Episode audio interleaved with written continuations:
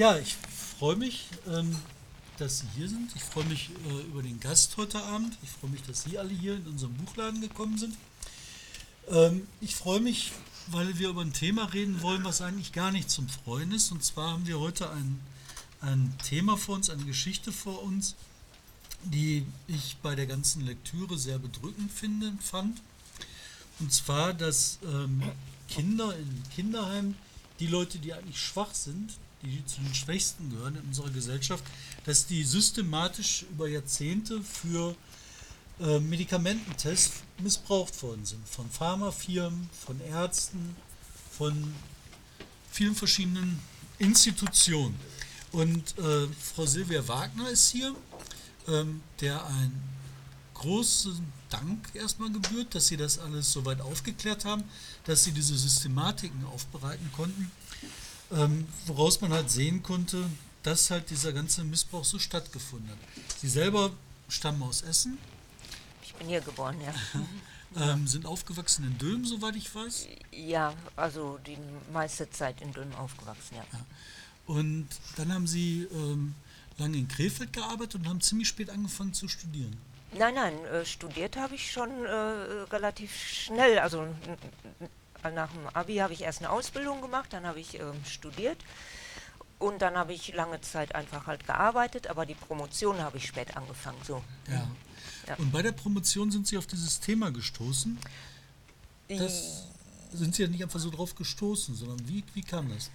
Ähm, ich wollte mich befassen mit ähm, der Verabreichung von Medikamenten, von äh, ähm, sedierenden Medikamenten an Heimkindern, also ähm, an Medikamenten, um die Kinder ruhig zu stellen. Und bei den Recherchen zu diesem Thema bin ich darauf gestoßen, dass die ähm, Heimkinder äh, nicht nur ruhig gestellt wurden mit Medikamenten, sondern dass äh, tatsächlich auch Medikamente geprüft wurden an den Kindern und Jugendlichen.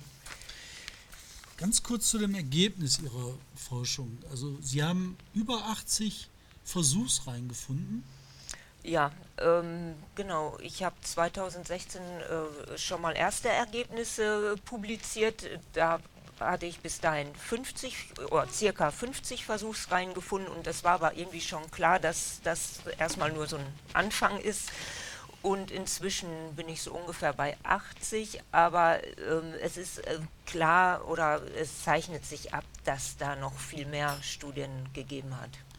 Ähm, Vielleicht können Sie es ein bisschen plastisch machen. Ähm, was bedeutet das Studien? Studien heißt, ein Kind wurde mit einem Medikament missbraucht oder was ist da passiert?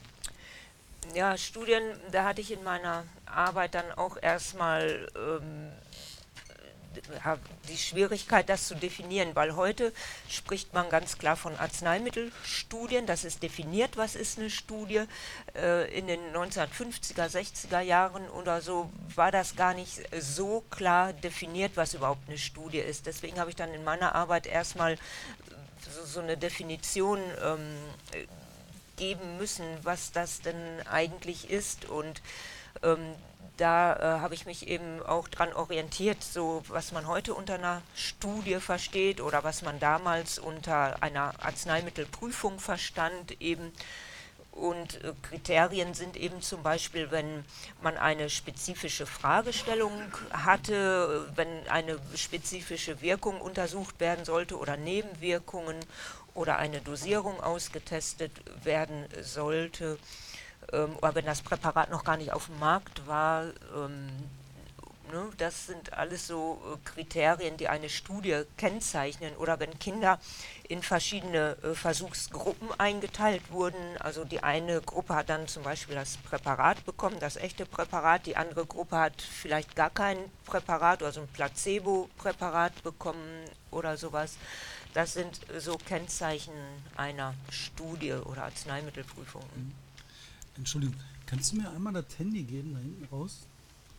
Ähm, ich mache lieber noch eine äh, Sicherheitsaufnahme, falls ein Ton schief geht.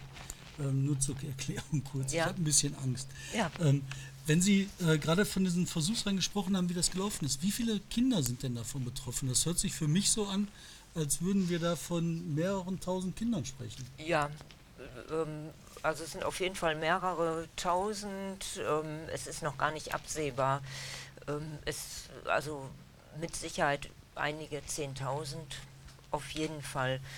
Ähm, es ist absehbar, dass gerade, also das muss ich auch noch erklären, ähm, die Definition Heimkinder. Ich habe in meiner Arbeit als Heimkinder diejenigen untersucht, oder die in ähm, ähm, Säuglingsheimen waren, in Kinderheimen waren, in, aber auch eben in Kinder-Jugendpsychiatrien oder in Behinderteneinrichtungen. Und ähm, die Kinder wurden zum Teil zwischen den Einrichtungen hin und her geschoben, wo halt gerade Platz war oder wo irgendwie ja, wo man meinte, das passt da gerade hin. Man hat da gar nicht so genau entschieden, deswegen habe ich äh, unterschieden. Deswegen betrachte ich in meiner Arbeit eben diese verschiedenen Einrichtungen auch äh, zusammenfassend als Kinderheime.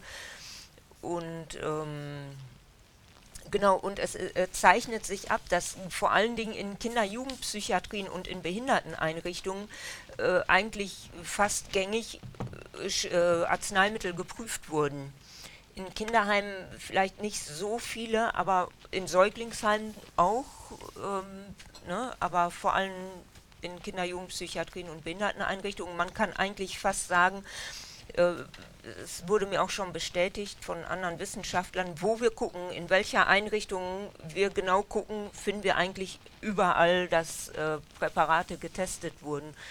Und ich weiß jetzt gar nicht, es, es gab einige tausend oder ich weiß nicht wie viele Einrichtungen und überall wurden Präparate getestet. Ähm, also es ist auf jeden Fall eine sehr hohe Zahl an Kindern, Jugendlichen, die betroffen waren von solchen Arzneimittelprüfungen, Studien. Das hört sich immer so sachlich an, wenn man so sagt, äh, Studien, Mittel, getestet, aber dahinter stehen ja eigentlich äh, Schicksale. Also ich meine, eine Sache, die Sie äh, berichtet haben, herausgefunden haben, dass äh, Säuglinge ja. benutzt worden sind, wie Versuchstiere, um da Medikamente ja. zu initiieren, zu, zu prüfen. Hm? Mhm. An Säuglingen, in Säuglingsheim habe ich also bisher gefunden, dass dort ähm, Impfstoffe äh, getestet worden sind. Ähm, in den 50er Jahren äh, war das hauptsächlich ähm, Impfstoffe gegen Kinderlähmung, also gegen Poliomyelitis. Diese Krankheit hatte sich sehr verbreitet in dieser Zeit und man suchte dringend äh, einen Impfstoff und ähm, das hat man dann an Heimkindern getestet. Da gibt es verschiedene Gründe, warum man das in Heim gemacht hat. Ähm, das lag einmal äh, daran, ähm, es, es, gab einen wissenschaftlichen Grund, warum gerade Heimkinder dafür besonders geeignet waren, weil Sie hatten ja dadurch, dass sie ja nicht gestillt wurden von Müttern, keine Antikörper gegen Poliomyelitis. Und dadurch konnte man die Wirksamkeit der Impfung besser verifizieren. Ne? Ähm, also die Kinder haben zwar erst, wenn sie geboren sind, äh, durch die Mutter noch einen Schutz gegen Polio, aber der baut sich nach und nach ab. Und wenn man aber auch durch nicht gestillt wird, bekommt man keine weiteren ähm, Antikörper und also nach einem halben Jahr haben diese Kinder keine Antikörper. Das wurde auch erst getestet und wenn die wirklich keine Antikörper hatten gegen Polio, konnte man diese ähm, äh, Impfstoffe an denen testen und ähm, äh, eben diese Wirksamkeit äh, gut beurteilen. Also das war ein wissenschaftlicher Grund, eben warum man das an diesen Säuglingsheimkindern getestet hat. Dann gab es natürlich weitere Gründe, warum man gerade diese Kinder genommen hat. Ähm, ein wichtiger Grund war mit Sicherheit, ähm, dass da keine Eltern vor Ort waren, die man hätte um Einwilligung fragen. Also man hätte sie fragen müssen, aber man konnte das eben leichter umgehen bei diesen Kindern. Es waren ja keine Eltern vor Ort. Ähm, und man hatte natürlich ein weiterer Vorteil für die Forschenden war natürlich, dass in diesem Säuglingsheim hatte man direkt ein ganzes Probandenkollektiv zur Verfügung. Also viele Kinder auf einmal. Ne, man kann es ja nicht nur an einem testen, sondern man braucht so ein Kollektiv und man hatte diese da alle schön zusammen. Ein Arzt war in den Säuglingsheimen vor Ort und das waren ähm, ideale Versuchsbedingungen für die Forscher. Was ist denn dann mit den Kindern passiert? standen da Beobachtungen drin, die Sie gefunden haben, wenn Mittel gegeben worden sind? Ja, ähm, wenn zum Beispiel die Impfstoffe getestet wurden, also die Kinder wurden dann geimpft mit diesem Impfstoff und man hat äh, vor der Impfung ähm, untersucht, ob sie Antikörper hatten, hatten sie ja dann normalerweise eben nicht und dann hat man eben äh, mehrmals nach der Prüfung untersucht äh, im Blut, ob sie eben Antikörper entwickeln durch die Impfung. Und ähm, gerade bei der Poliomyelitis, bei de, also da gibt es verschiedene Arten von Impfstoffen. Einmal den sogenannten Totimpfstoff, das ist ein Impfstoff mit abgetöteten Viren oder Erregern. Der ist nicht so gefährlich und dann gibt es aber einen sogenannten Lebendimpfstoff, das heißt, das sind vermehrungsfähige Keime und die können sich natürlich wirklich also in dem Kind vermehren. Das Kind kann auch diese Viren ausscheiden und andere infizieren und das wurde auch genau getestet, inwieweit dann andere Kinder äh, diese Viren äh, aufnehmen oder und ja, das wurde da eben alles untersucht und es ist eben auch, man wusste eben gar nicht, was passiert mit diesen lebenden Impfviren, ähm, wie verhalten die sich im menschlichen Körper. Man hatte das ja noch nie so wirklich dann irgendwie getestet. Man wusste gar nicht, was da passiert. Und wenn das dann von einem Kind auf ein, anderes, auf ein anderes Kind übertragen wurde, wusste man auch gar nicht, inwieweit diese Keime sich verändern. Also die waren abgeschwächt, die sollten natürlich keine äh, Krankheit auslösen, aber Antikörper ähm, bilden, äh, also induzieren die Antikörperbildung. Aber man wusste gar nicht, ähm, was da wirklich im Körper passiert, ob die dann nicht doch irgendwie äh, eine Krankheit auslösen oder so. Es hätte auch ähm, passieren können. Bei also es einigen, war gefährlich. Bei einigen Studien, die ich gesehen habe, da wurde dann auch ganz genau beschrieben, wie äh, die Nebenwirkungen aussahen bei den Kindern, wenn getestet worden sind. Dass die apathisch da lagen, dass die äh, Dosierungen teilweise so stark überhöht waren, dass es zu Krämpfen gekommen ist, dass äh, Kinder ihre ja, in seelische Not gerieten.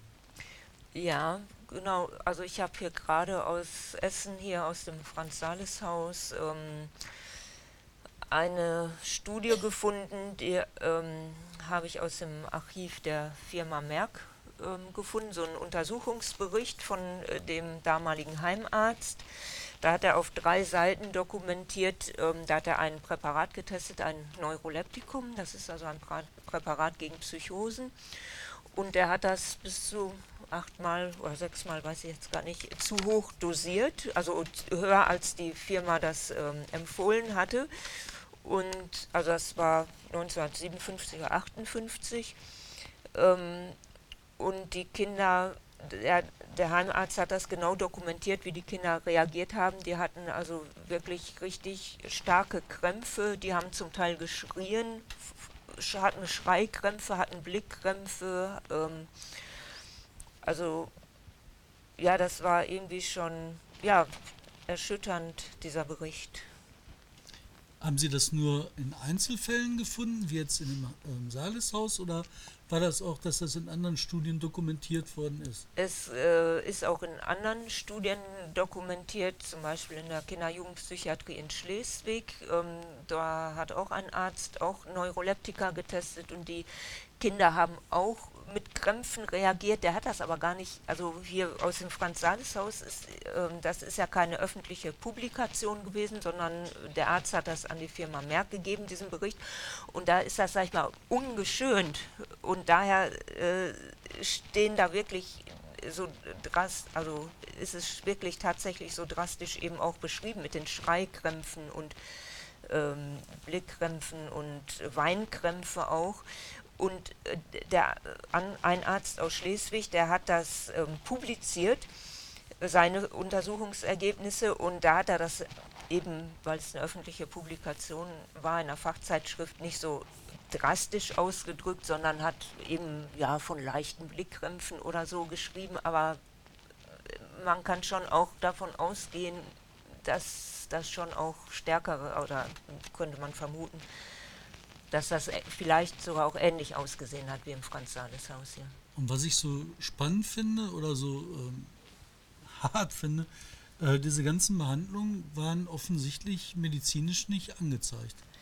Ja, so wie es aussieht, gerade diese ähm, Prüfung der Neuroleptika, ähm, ich habe mir für die, also ich hatte 2016 äh, einen Bericht veröffentlicht, genau so allgemein über Arzneimittel, Impfstoffe und, und Psychopharmaka und so.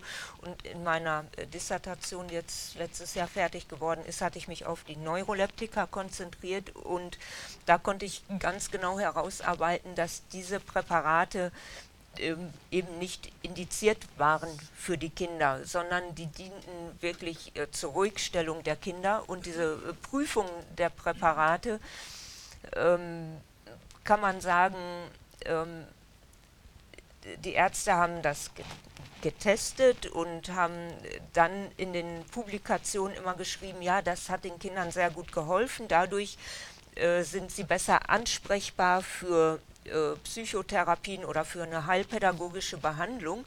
Aber man sieht irgendwie ganz klar, äh, dass es da gar nicht drum ging letztendlich, sondern es wird in den Publikationen auch immer wieder deutlich, dass es letztendlich um eine Sedierung ging.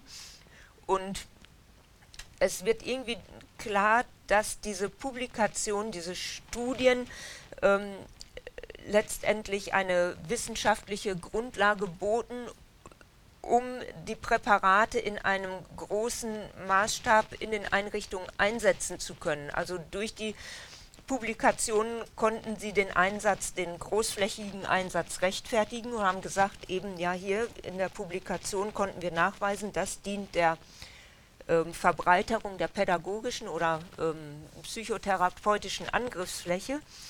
Aber letztendlich ging es nur darum, man hatte dann eine Rechtfertigung, um die Präparate eben einsetzen zu können. Und letztendlich ging es darum, die Kinder ruhig zu stellen. Aber man konnte es ja nicht einfach sagen, so wir stellen die Kinder jetzt ruhig, sondern man hatte dann eine wissenschaftliche Rechtfertigung, sage ich mal. Was ich da interessant finde, eine dieser Diagnosen, die dann gestellt worden ist, das war schwachsinnig. Und ich habe halt aus ein paar Recherchen, die ich früher auch schon mal gemacht habe, gesehen, ähm, schwachsinnig war so eine Diagnose, die damit wurde rumgeschmissen wie mit Trets. Also da wird gesagt, du gehst mir auf die Nerven, du bist schwachsinnig und dann kann ich dir alles Mögliche verabreichen. Ja, das war damals eine Standarddiagnose in den 50er, 60er Jahren und auch noch so bis Anfang der 70er Jahre. Ähm, damit sind ganz viele äh, Kinder in diese Behinderteneinrichtungen eingewiesen worden ähm, ein, das, es reichte, wenn ein Kind ähm, irgendwie ein abweichendes Verhalten hatte oder so, dann wurde das als schwachsinnig diagnostiziert. Es gab damals ähm, den Begriff Schwachsinn als Krankheitsbegriff, der war ähm, definiert nach einem bestimmten IQ unter 70 oder so. Und ähm, man hat hier zum Beispiel im Essener Franz-Sales-Haus Anfang der 70er Jahre die Kinder, die da mit Schwachsinn äh, reingekommen waren, mal nachuntersucht und dann hat man festgestellt, dass 70 Prozent dieser Kinder gar nicht schwachsinnig nach dieser Definition waren. Die waren einfach also ähm, da reingekommen, ähm, obwohl sie eben gar nicht schwachsinnig waren. Aber es gab eben auch diesen Begriff des moralischen Schwachsinns. Also es war alles sehr verschwommen. Also äh, das Was heißt der moralisch schwachsinnig? Ja, das frage ich mich auch. Also da gab es gar keine, also soweit ich weiß, gar keine feste Diagnose des moralischen Schwachsinns. Es ist eigentlich konnotiert, sag ich mal, mit einem, das hat so einen eugenischen Hintergrund, auch dieses Moralische, das hing oft eben auch davon ab, ähm, dass die Kinder ähm, aus einem Elternhaus kamen, beziehungsweise wo Eltern oft, wo, wo die Mütter ähm, vielleicht nicht verheiratet waren. Ähm, und solche Kinder äh, waren direkt, man, entweder man nannte sie verwahrlost oder von Verwahrlosung bedroht und das ging dann schon oft in die Richtung dann eben moralischer Schwachsinn. Man hat solchen Frauen diese Kinder weggenommen, oftmals. Und ähm, ja, diese, dieses Moralische kam eben oftmals da, wenn die Mütter nicht verheiratet waren. Also man hat nicht verheirateten Müttern die Kinder weggenommen, hat die ins Heim gesteckt Ja. und dann konnte man die mit irgendwelchen Medikamenten vollpumpen. Und als recherchierender Journalist frage ich mich, wer hat das Geld gekriegt? Ja, die Pharmaindustrie hat natürlich gut verdient daran.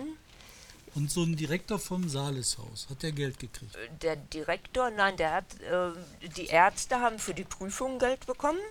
Also zumindest, ähm, ich, ich konnte es jetzt in einem Fall ganz konkret nachweisen. Es gibt ähm, jetzt von Schleswig-Holstein so eine Arbeitsgruppe, die konnten das auch schon zum Teil nachweisen, dass die Ärzte Geld bekommen haben. Also es ist schon nach, naheliegend, dass die Ärzte generell für diese Prüfung Geld bekommen haben. Der Vorteil für die Einrichtung war schon finanzieller Art, weil die ja ähm, dadurch, dass die Kinder ja ruhig gestellt waren, äh, mit viel weniger Personal auskamen und dadurch ähm, natürlich einen finanziellen, wirtschaftlichen Vorteil hatten. Und ähm, durch die Prüfungen haben die die Präparate ja erstmal kostenlos bekommen.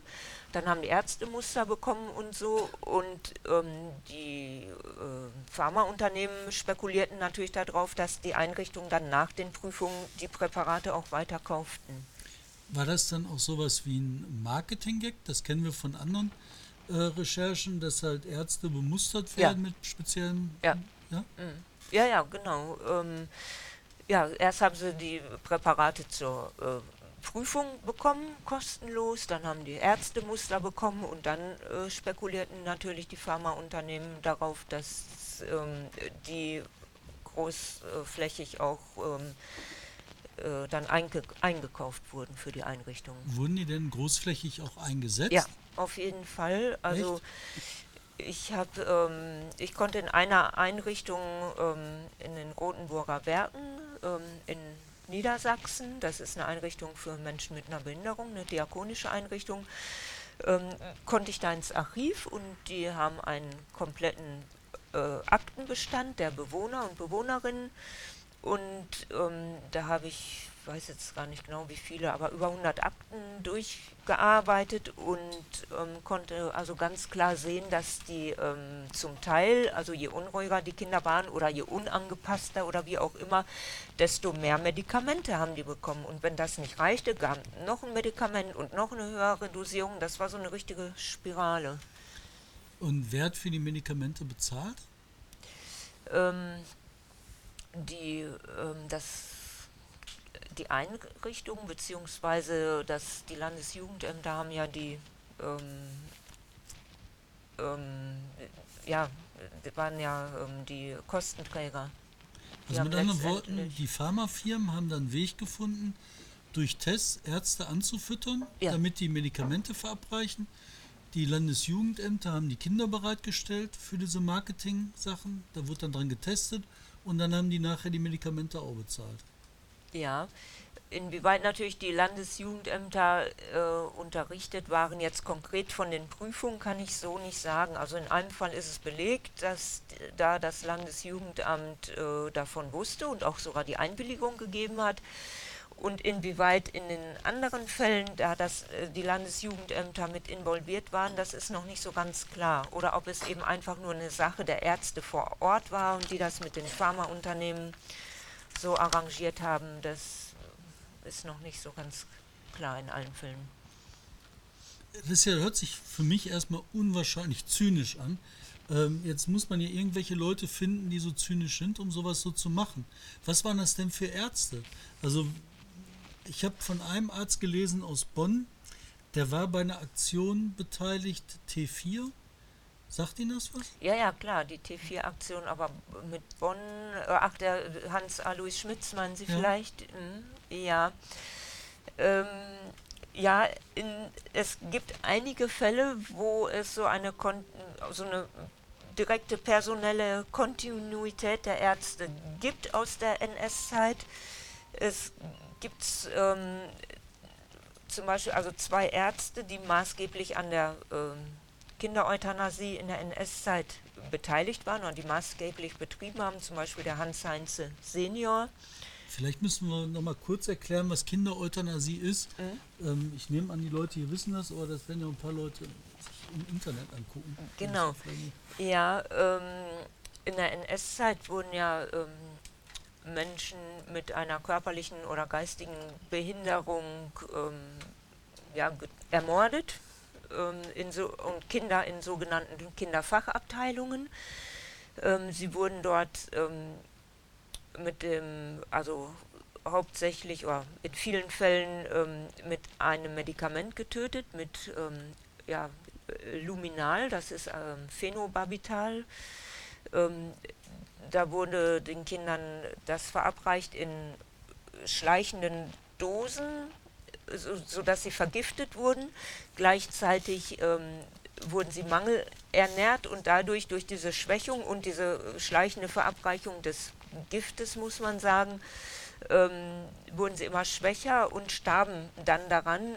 Meistens waren sie dann so schwach, dass eine Lungenentzündung entstand. Sie sind dann an einer Lungenentzündung oft wohl gestorben, aber diese Lungenentzündung ist ja herbeigeführt worden durch diese Verabreichung. Also es war ein Mord. Aber in den Totenscheinen stand dann eben oftmals Lungenentzündung. Also man hat dann eine ähm, natürliche Todesursache äh, vorgebracht gegeben oder angegeben und die Eltern eben entsprechend so benachrichtigt. Ähm, zum Teil, also und diese Morde geschahen in sogenannten Kinderfachabteilungen. Es gab ungefähr 30 dieser Kinderfachabteilungen in Deutschland und zum Teil sind die Kinder auch, äh, bevor sie ermordet wurden, auch noch für medizinische Versuche missbraucht worden. Es wurden Impfstoffe an ihnen getestet oder ähm, äh, man hat ähm, sie vorher psychologisch oder neurologisch untersucht und hat hinterher dann nach dem Mord die Gehirne entnommen und die Gehirne untersucht. Und Ärzte, die da maßgeblich daran beteiligt waren, direkt an diesen Morden, wie zum Beispiel ähm, der eine hieß Hans Heinze, also da gibt es Hans Heinze Senior und, und einen Junior und dieser Hans Heinze Senior und ähm, Werner Kartell zum Beispiel, ähm, das waren die obersten Gutachter auch und die waren auch selber direkt beteiligt an den Morden. Und die konnten äh, sogar ähm, nach der NS-Zeit ähm, wieder leitende Positionen in ähm, solchen Einrichtungen übernehmen. Der Hans Heinze war zum Beispiel dann Leiter der Kinder- und Jugendpsychiatrie in Wunsdorf bei Hannover und hat dort auch wohl, also auf jeden Fall mindestens ein Medikament dort an Kindern auch getestet, eventuell auch mehrere. Und der äh, Werner Kartell, ähm, der war in der in, in der Mammols, äh, ja genau, und äh, hat dort auch äh, Präparate getestet. Genau, und wo auch sogar dann Kinder gestorben sind. Er ist äh, von einem von, von einem Arzt, der da tätig war, oder von einer Ärztin auch ähm, zur Rede gestellt worden und ist auch irgendwie angeklagt worden oder vor so einem Berufsgericht gestellt worden und hatte aber solche Verbindungen, ähm, dass ihm letztendlich gar nichts passiert ist. Also ähm, es gab wirklich auch nach der NS-Zeit eben so ein Netzwerk, äh, wodurch die geschützt waren und da, dadurch konnten sie überhaupt erstmal wieder auch in solche Positionen reinkommen. Und weil die... Mhm, genau. Und die ähm, Leute haben dann ja.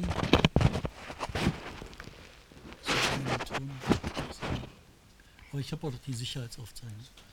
Ähm, und die Ärzte, die haben dann weiter an den Kindern geforscht und haben, haben die auch die Verbindung zu den äh, Pharmafirmen aus der NS-Zeit gehabt, aus der Nazi-Zeit? Das ist noch die Frage. Bei dem Hans Heinze vermute ich das stark, weil ich da ähm, in einem Pharmaunternehmen eine äh, da gab es viel Korrespondenz mit einem äh, Mitarbeiter des Pharmaunternehmens, äh, was auch re recht privat aussah eigentlich. Die hatten sehr guten Kontakt.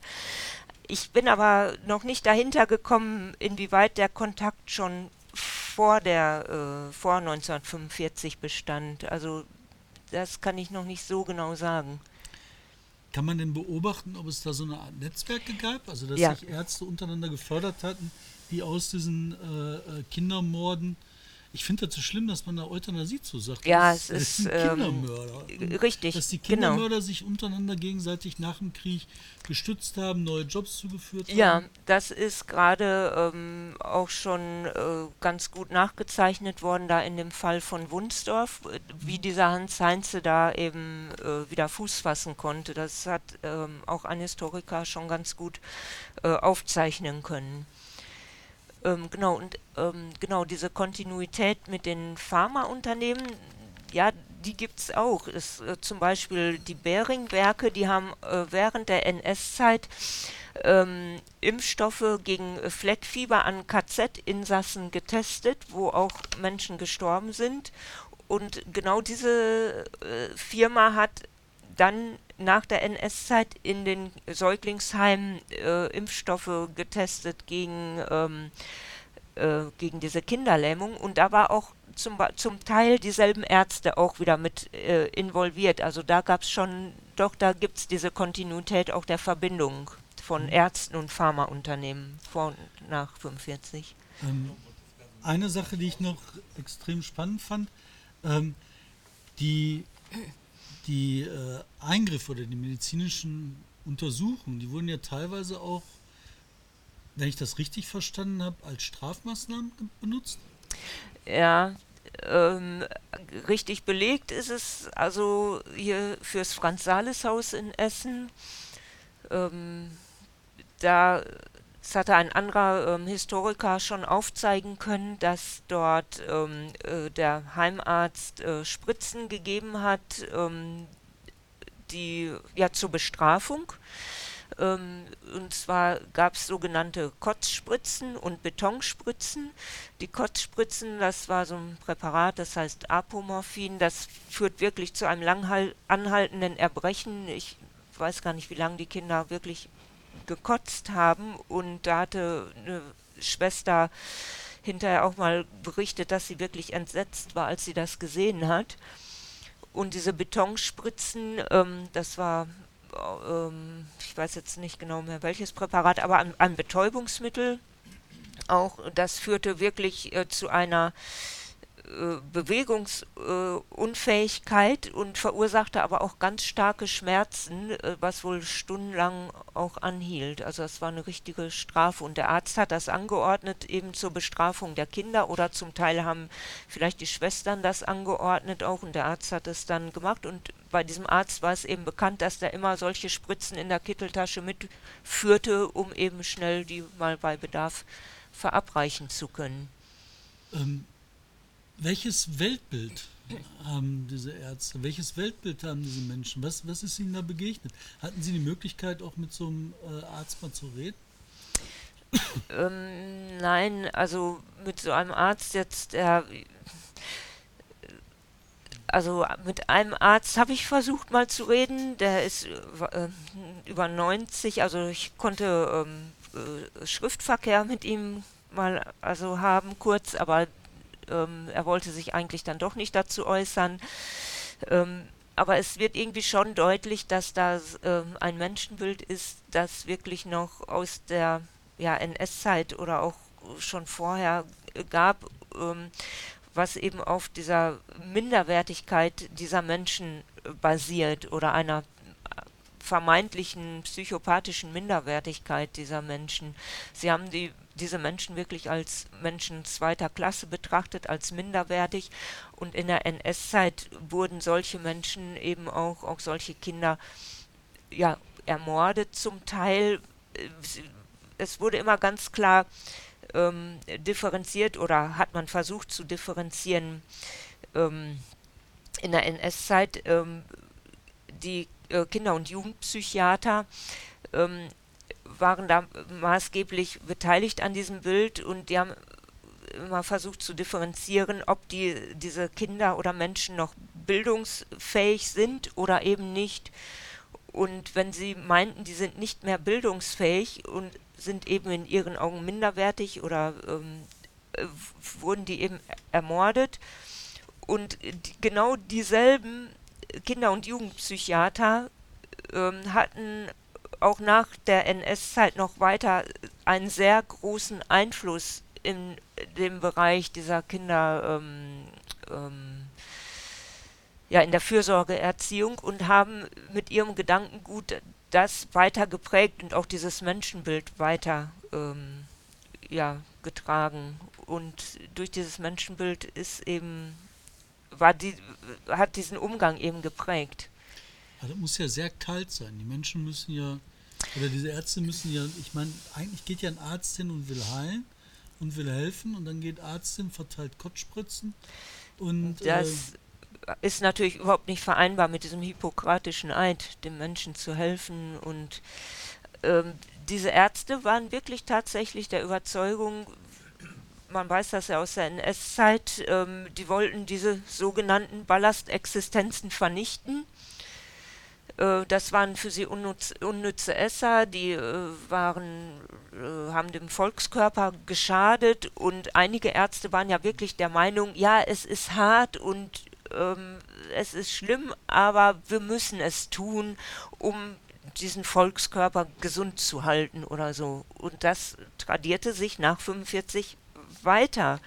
Man hat dann die Kinder nicht mehr umgebracht, nicht mehr ermordet, aber man hat äh, eben diese, wo man meinte, die sind nicht mehr nicht bildungsfähig, ähm, hat man eben in solche Einrichtungen gesteckt, wie Kinder-, Jugendpsychiatrien, Behinderteneinrichtungen und hat sie dann so weit sediert, dass man eben möglichst wenig Arbeit mit ihnen hatte und möglichst wenig Kosten. Und das war am günstigsten mit diesen ähm, Psychopharmaka zu erreichen. Und die Kinder hatten ja teilweise auch tatsächlich Schwierigkeiten. Also ich meine, ähm, man hat gesagt, die sind schwachsinnig, aber man kann ja davon ausgehen, dass viele davon auch wahrscheinlich traumatisiert waren. Ne? Der Krieg war am Anfang, kommt genau. zu Ende, die haben vielleicht ihre Eltern verloren. Genau, genau. Ähm, Gerade noch in den 50er Jahren klar Ende der 40er Jahre äh, waren ja wirklich, sag ich mal, Scharen von Flüchtlingen unterwegs, ähm, Kinder, Vertriebene oder Geflüchtete, äh, die teilweise ihre Eltern verloren haben oder oder ein Elternteil oder die allein wirklich umherzogen. Die wurden dann zum Teil eben auch in diese Heime gesteckt und äh, galten auch als verwahrlost, weil sie eben allein umherirrten. Das waren eben viele, viele Mütter waren nun mal eben ledig, weil der Vater entweder im Krieg war oder, oder also ermordet wurde oder noch in Kriegsgefangenschaft oder, oder wie auch immer. Und äh, solche Mütter galten auch eben als verwahrlost und die Kinder dadurch als äh, auch eben verwahrlost oder als von Verwahrlosung bedroht. Auch solchen Frauen nahm man dann oft die Kinder weg und ähm, diese Kinder waren natürlich traumatisiert. Ähm, man, in der Psychologie war das alles bekannt, sowas, dass solche Kinder traumatisiert sind. Oder man nahm ja zum Teil den Müttern die Kinder schon als Säugling weg direkt auch zum Teil nach der Geburt schon. Die kamen in Säuglingsheime, in diesen Säuglingsheimen, wo die Kinder zu Hunderten zum Teil einfach verwahrt wurden. Die wurden ja nur ähm, mit dem Nötigsten versorgt, das Fläschchen gereicht, aber da war ja keine Zuwendung. Die waren ja total äh, depraviert, das heißt ähm, psychisch ähm, ja, hospitalisiert. Ähm, ähm, und die hatten natürlich Verhaltensauffälligkeiten. Und äh, obwohl man das wusste, wo das herkommt, durch die Traumatisierung, das war wissenschaftlich bekannt, oder eben durch diese äh, Bedingungen in den Säuglingsheimen, hat man diese Kinder trotzdem ähm, als schwachsinnig eingestuft und äh, hat sie dann, nachdem sie aus den Säuglingsheimen kamen oder so, dann waren sie verhaltensauffällig und hat sie dann in diese Behinderteneinrichtungen oder Kinder-Jugendpsychiatrien äh, gesteckt oder eben ja in Fürsorgeerziehungseinrichtungen. Das hat dann irgendwann in den 70er Jahren aufgehört. Ähm, hat das aufgehört, weil diese äh, Nazi-Ärzte langsam weg waren oder warum hat das aufgehört? Oder haben die irgendwann erkannt, oh Gott, wir haben hier ein großes Verbrechen getan, wir hören mal auf damit? Ja, wahrscheinlich, also es gab wohl mehrere Gründe dafür. Ein Grund war tatsächlich wohl auch die 68er-Bewegung, ähm, die ähm, ja auch durch diese Heimgeschichten, ähm, ja, das, das war ja mit ein Auslöser der ähm, 68er-Bewegung und ähm, dadurch gab es ja die Heimrevolte, also viele ähm, Heimkinder flohen aus den Einrichtungen. Die 68er äh, Bewegung hat sie auch zum Teil befreit aus den Einrichtungen. Es war also von daher schon mal eine Aufbruchstimmung und ähm, es setzten sich auch nach und nach die ähm, äh, mehr pädagogisch und psychologisch orientierte ähm, Wissenschaftler durch und ähm, hatten dadurch hatten dann mehr Einfluss. Also die Pädagogik, Heilpädagogik äh, hatte dann nach und nach einen größeren Einfluss.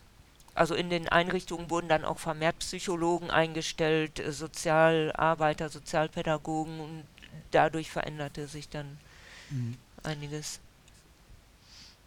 Normalerweise, so kenne ich das aus Deutschland, wenn solche Sachen passiert sind, dann hat man erstmal angefangen, alles zu vertuschen. Schön alles wegzupacken. Ähm, wieso sind Sie in die Archive gekommen? Ja, weil eben alles vertuscht wurde, habe ich gedacht, nee, das geht so nicht. Ich muss jetzt mal selber gucken, irgendwie, äh, was da geschehen ist.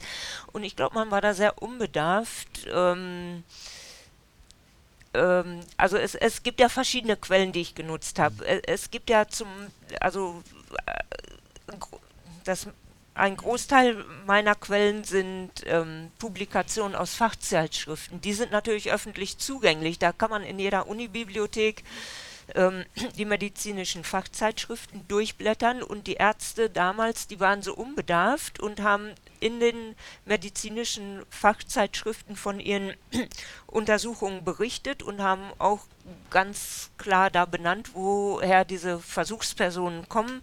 Da steht dann zum Beispiel, ja, wir haben das jetzt an, weiß nicht, 300 Kindern hier in dieser Einrichtung das Präparat getestet. Also es steht da ganz offen, das hätte auch jeder andere finden können. Das ähm, ja, hätte eigentlich schon lange vorher schon mal aufgearbeitet oder äh, sein können, wurde aber irgendwie nicht so gemacht. Ähm, dann eine Einrichtung, wo ich, wo ich war, in Rothenburg, das hatte ich ja schon genannt, ähm, die haben mich reingelassen. Da gab es einen ehemaligen Bewohner, der sagte, hier, ich habe in dieser Einrichtung ähm, Medikamente bekommen und bei mir ist auch was getestet worden. Und das ging dann auch an die Medien und dann war da auch, aber auch der Druck eben wohl so groß, dass, ähm, und ich hatte dann gerade angefangen mit einer Arbeit und hatte äh, gesagt, ich würde das gerne ähm, untersuchen und ähm, dann haben die mich da reingelassen. Und mit den Pharmaunternehmen war es so, da denke ich, dass die wirklich zum Teil einfach auch noch da erstmal unbedarft waren und die wussten vielleicht weiß ich nicht. Ich habe natürlich gesagt, was ich da, äh, mein, das Thema meiner Arbeit genannt und ob ich da recherchieren könnte. Und dann haben die einfach Ja gesagt und ja, dann konnte ich da rein und habe diese Sachen gefunden. Und vielleicht haben die selber gar nicht damit gerechnet, dass ich da sowas finde. Ich weiß es nicht. Also Waren die denn vielleicht auch froh darüber, dass sowas aufbereitet worden ist? Nein, glaube ich nicht. Habe ich nicht den Eindruck. ähm, Sie waren bei Merck im Keller. Mhm. Ähm, wie war das? Können Sie das beschreiben? Ja, das war schon ähm, ziemlich ähm, ja heftig, weil da habe ich ja auch diese äh, Dokumente vom Franz Sales Haus gefunden und da so eine Liste von so einem Heimarzt direkt zu finden, der solche Aufzeichnungen da macht und sowas dann in so einem Archiv zu finden, das ist ein, puh, ja, da muss man erstmal schlucken. Also einfach erstmal schlucken, weil es eben so heftig ist und dass da so dokumentiert ist. Können und Sie das, das Archiv vielleicht beschreiben? Ich kann mir das Ach nicht so. vorstellen. Ist das so im fünften Stock und alles ist wunderbar hell durchleuchtet und man sagt dann in einem Computer, ich hätte gerne das und das Dokument und ich kann es auf dem Bildschirm sehen oder ist das im Keller dunkel? Nein, das Merck-Archiv ist ein wunderschönes Archiv. Also es ist, ähm, es ist ja auch das älteste, die, das ist ja entstanden aus der ältesten Apotheke, nein, das älteste pharmazeutische Unternehmen Deutschlands, so. Und ähm, es ist ja aus einem Familienunternehmen entstanden und es ist heute auch noch in Familienbesitz. Und ähm, das ähm, Archiv ist ähm, in einem Museum dort auch untergebracht. Es ist ein unheimlich schöner Raum, ein unheimlich schönes Gebäude äh, mit Exponaten, mit, mit äh, Histor man, man findet da, man, man sieht dann ähm, ähm, ja nicht ausgestopfte Tiere, aber äh, ähm, wie soll ich es beschreiben? Ähm, ja, Tierkörper, die also es, es, gibt ja auch Tiere, die medizinisch oder pharmazeutisch genutzt wurden. Da sind dann so Exponate und also es ist wirklich wie in so einem Museum. Und das ist, ähm, oder man sieht da so alte, ganz alte äh, Medikamentenschachteln. Also erstmal ist es unheimlich schön und dann ist da ein riesengroßer, runder Holztisch äh, aus, ich weiß nicht was für ein Holz, es, es muss irgendein weiß nicht woher. Es ist erstmal fühlt man sich, es ist schön, so sag ich mal. Und dann sitzt man am Computer und recherchiert am Computer und kann da äh, Suchworte eingeben, Stichworte eingeben. Man kann zum Beispiel hier den Arztnamen von dem Arzt aus dem Franz-Sales-Haus eingeben. Dann kommen da Treffer oder eben auch nicht. Oder man gibt ein Medikament ein oder äh, und dann kommen Treffer und dann kann man sagen, dann steht da, welche Aktennummer das ist und dann gibt man diese Aktennummer an und dann wird einem die Akte gebracht. Und dann sitzt man da an dem großen Tisch und dann kann man diese Akte durchwühlen. Und das ist aber so eine Papierakte, die macht ja. man auf und da steht dann drin, Richtig. ich habe gestern Kinder gefoltert und dabei ist das und das rausgekommen. Ja, so, ja, ist tatsächlich so. Wie haben denn, hat denn Merck dann darauf reagiert, als Sie dann äh, die Arbeit veröffentlicht haben oder Ihre Forschungsergebnisse zur Verfügung gestellt haben? Haben die dann gesagt, oh, da haben wir was Schönes im Archiv? Oder was, was ja, sie, äh, sie, waren, denke ich, erstmal selber von diesen Ergebnissen, denke ich, überrascht. Ich denke, da haben sie gar nicht so äh, mit gerechnet. Ähm, aber es war auch irgendwie erstmal okay und dann ging aber recht schnell, also ich habe das ja 2016 veröffentlicht und da ging ja dann recht schnell ähm, diese Medienberichte los. Also die äh, Journalisten haben mir die Tür eingelaufen und haben darüber berichtet und ähm, ja, da weiß ich dann nicht so, also ich könnte mir vorstellen, dass Merck dann erstmal nicht so begeistert davon war. Ähm, aber es ist so, dass ja das auch positiv äh, gesehen wurde, weil ja Merck eben auch, also das, was da natürlich geschehen ist, war, ist natürlich ähm, schlimm, dass äh, so ein Unternehmen die Präparate getestet hat, das ist ganz klar. Aber es wurde andererseits auch positiv in den Medien dargestellt, dass Merck überhaupt das Archiv geöffnet hat dafür. Und ähm, ich denke mal, dass das Unternehmen das auch ähm, so gesehen, dieses Positive eben auch, ähm, ja, was heißt gesehen hat oder gesehen hat, dass es eben auch positiv gesehen wird, so. Wird denn die Forschung daran weitergetrieben? Auf jeden Fall. Ähm, es ist ja im Prinzip ähm, erst ähm, begonnen, sag ich mal, die Aufarbeitung. Inzwischen äh, gibt es mehrere ähm, Projekte äh, zur Aufarbeitung dafür. Also in Schleswig-Holstein läuft gerade eine äh, Aufarbeitung. Da ähm, ist jetzt der Zwischenbericht veröffentlicht worden. Das ist auch sehr interessant, weil die haben im Prinzip auch meine Forschungsergebnisse bestätigt. Also ne, das ist natürlich auch gut zu wissen, dass andere eben auch sowas finden. Und sonst könnte man ja sagen, oh, die Frau Wagner, wer weiß, was sie da gemacht hat. Aber ne, das ist schon so, dass das bestätigt wird.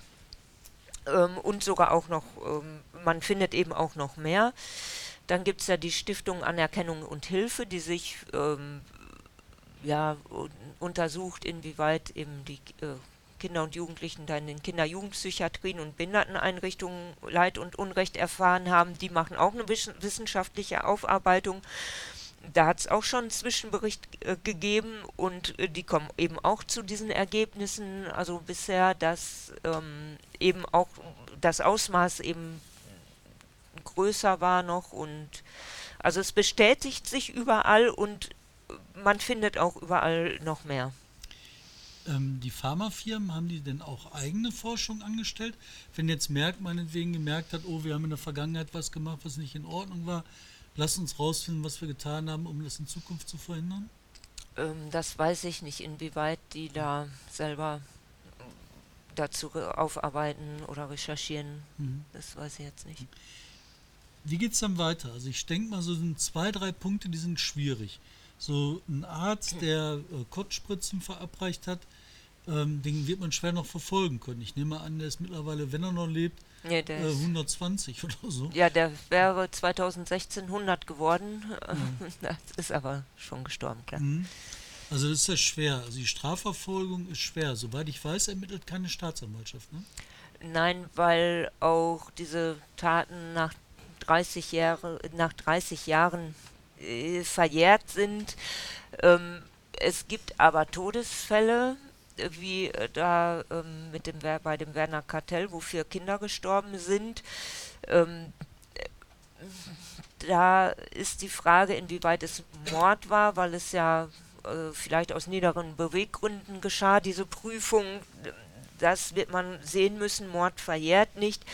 Andererseits, wenn man natürlich auch äh, nachweisen kann, dass, oder das ist immer so ein strittiger Punkt, wenn, also wenn man wirklich sagt oder das eingesteht, dass es Menschenrechtsverletzungen sind, die verjähren ja auch nicht, dann könnte das auch eben verfolgt werden. Aber bisher ist es so, dass sich da die Politiker äh, sagen, also die nehmen dieses Wort gar nicht in den Mund, also die scheuen sich davor, das als Menschenrechtsverletzung anzuerkennen. Das ist ein unheimlich spannender Punkt, weil diese ja. Menschenrechtsverletzung in Deutschland, die ist ja durchaus angreifbar. Ja. Ähm, die Personen, die dann involviert sind oder die belangt werden könnten, das sind ja nicht nur die Ärzte, ja. sondern man hat ja auch die Helfer. Ja, ähm, sicher, ähm, es ist natürlich ein ganzes Netzwerk gewesen. Klar, es, es waren die Ärzte vor Ort, es waren gut Pfleger, Pflegerinnen, Schwestern, also Nonnen vor Ort. Ähm, aber klar, die Pharmaunternehmen haben natürlich diese Präparate den Ärzten gegeben. Ähm, Behörden waren mit Sicherheit zum Teil involviert. Ähm, das, äh, da ist die Forschung noch am Anfang, also das, dieses ganze Netzwerk mal aufzudröseln, sag ich mal, das Kommen muss wir noch geschehen. zum letzten Stelle dazu und zur ersten Stelle. Die Opfer, die betroffen waren, die gelitten haben, ähm, die jetzt erleben, dass im Moment keine Strafen ermittelt werden oder wie ihre, ihre Peiniger verfolgt werden, können die dann mit Entschädigung rechnen oder mit Hilfen rechnen? Also ich habe gesehen, die ersten Sachen, die gemacht worden sind, das waren ein paar tausend Euro für sehr viel Leid. Ja, ähm, also es gibt diese, gut, die Heimkinder wurden also ja nicht entschädigt, sondern die haben eine Anerkennung ihres Le also eine Anerkennungsleistung bekommen von 10.000 Euro. Die durften sie aber nicht so ausgeben, sondern nur für Sachleistungen. Ne, Was heißt das für Snickers? Zum Beispiel. Aber Bier durften sie nicht kaufen. nee, also die mussten dann zum Beispiel sagen, ähm, ich habe in der Heimzeit, musste ich so viel arbeiten, dadurch habe ich meinen Rücken kaputt, deswegen brauche ich jetzt ein gutes Bett. So, da mussten die äh, irgendwo in den Laden gehen, sich einen Kostenvoranschlag holen für eine gute Matratze, ein gutes Bett. Und die Leute im, in den Läden haben natürlich sich gewundert oder gefragt, wieso brauchen sie einen Kostenvoranschlag? Also es, es war sehr erniedrigend. Und mit diesen Kostenvoranschlägen mussten die dann äh, da zu den Anlaufstellen gehen und das vorlegen und dann haben sie das Geld dafür bekommen. Gut, das wurde dann mit, hinterher äh, erleichtert ein bisschen, aber man konnte das wirklich nur für Sachleistungen ausgeben und die mussten eben begründet sein, warum man das braucht, eben aus der Heimzeit heraus. Ähm, bei diesem ersten Heimkinderfonds waren aber diejenigen, die in den Kinder-Jugendpsychiatrien und in den Behinderteneinrichtungen waren, gar nicht mit eingeschlossen. Das heißt, die bekamen erstmal gar nichts. Und dann äh, wurde aber durch äh, den Druck in den Medien und äh, durch den Druck der Betroffenen ähm, ja, wo, konnte erreicht werden, dass eben auch diese dann eine Anerkennungsleistung bekamen, aber die bekommen im Gegensatz zu den anderen Heimkindern nur 9000 Euro.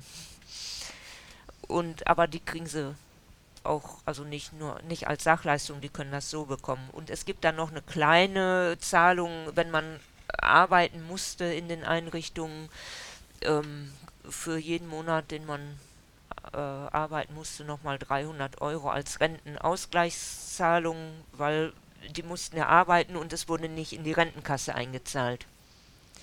Aber es wird erst bezahlt ab 14 Jahren, aber die Kinder mussten oft schon ab sechs Jahren arbeiten, aber es gab ja keine Kinderarbeit in Deutschland. Deswegen wurde erst äh, ab 14 Jahren bezahlt und ähm, es, sie haben, wie gesagt, es wurde nicht in die Rentenkassen einbezahlt. Die Kinder, Jugendlichen haben so kein Geld bekommen, sondern es war letztendlich, ja, Zwangsarbeit. Der Begriff ist natürlich belastet durch die NS-Zeit und. Von NS-Ärzte, ne? Also, ja, ja, also. Ähm, mhm.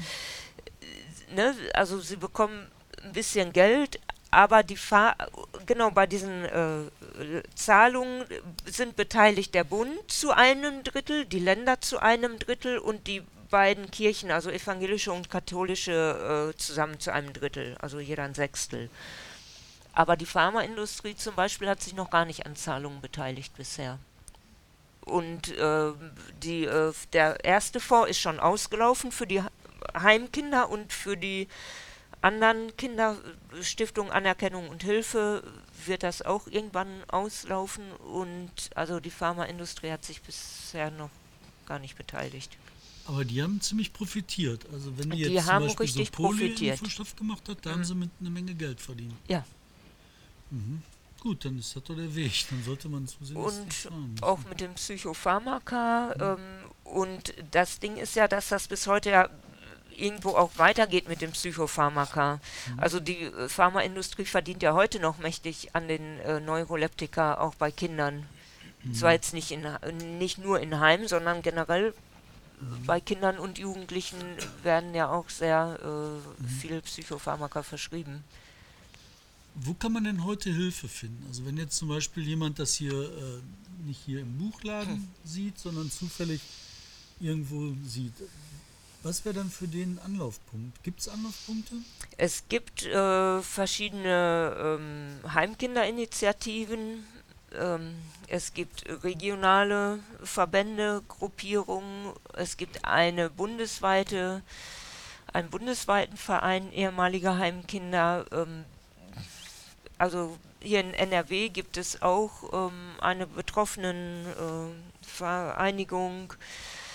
Äh, ähm, an die kann man sich wenden. Also es ist eigentlich ja sinnvoll eben ja sich mit ähm, anderen Betroffenen ähm, zusammenzutun oder eben die Gruppen, die schon existieren, da ähm, hinzugehen. Es gibt natürlich diese offiziellen Anlauf- und Beratungsstellen der Stiftung Anerkennung und Hilfe. Bei den ähm, hier in NRW ist das zum Beispiel beim Landschaftsverband Rheinland oder Landeslandschaftsverband Westfalen-Lippe in Münster. Ähm, das sind die offiziellen Anlaufstellen. Da kann man diese ähm, Sachler oder die, die, diese Zahlungen beantragen und sich da auch beraten lassen. Ähm, aber das sind eben, wie gesagt, diese 9000 Euro oder so. Wenn man jetzt zum Beispiel, ähm, viele sind ja sehr geschädigt durch ihre Heimzeit und da sind diese 9000 Euro oder so für dieses Leid und Unrecht und die konnten ja zum Teil ihr Leben lang gar nicht wirklich arbeiten, weil ihnen ja zum Beispiel auch die Schulbildung verwehrt wurde. Ähm, die waren ja schwachsinnig. Ne? Ähm, dadurch haben sie wirklich natürlich ihr Leben lang ähm, konnten ähm, eben nicht so ähm, verdienen wie andere Leute und sind zum Teil eben krank durch den Heimaufenthalt und dafür sind eben diese 9.000 oder 10.000 Euro, es reicht eben einfach nicht. Es gibt dann die Möglichkeit, rein theoretisch, ähm, wenn man jetzt ähm, Opfer sag ich mal, einer Gewalttat wurde im Heim, kann man so eine Opferentschädigungsrente beantragen. Aber da muss man äh, Also das ist sehr schwer, das zu erreichen, weil das äh, eine sehr hohe Schwelle ist. Ähm, da muss man eben nachweisen oder sagen, ja, ich wurde da äh, an dem und dem Tag von dem und dem verprügelt oder vergewaltigt oder weiß nicht was. Man wird retraumatisiert unter Umständen. Die wollen das alles ganz genau wissen. Dann äh, werden die, diese Anträge abgelehnt, dann äh, kommen Gutachter und also es gibt da Verfahren, die laufen über zehn Jahre und so. Und es zermürbt und die Leute versterben zum Teil darüber. Und ähm, es, da ist keine wirkliche Lösung. Also es müsste eigentlich viel niederschwelliger sein, da diese Opferrenten zu erhalten. Das ist ein Weg, den müssen wir beschreiben. Ich werde die ähm, Adressen, die Sie gerade gesagt haben, ähm, mal hier drunter setzen, dass man da anklicken mhm. kann, sich reinlesen kann. Ähm, erstmal danke soweit bis hier, Gerne. aber ich nehme an, dass Sie auch noch was beitragen wollen, dass Sie was zu sagen haben. Aber erstmal danke bis hier. Ich danke auch.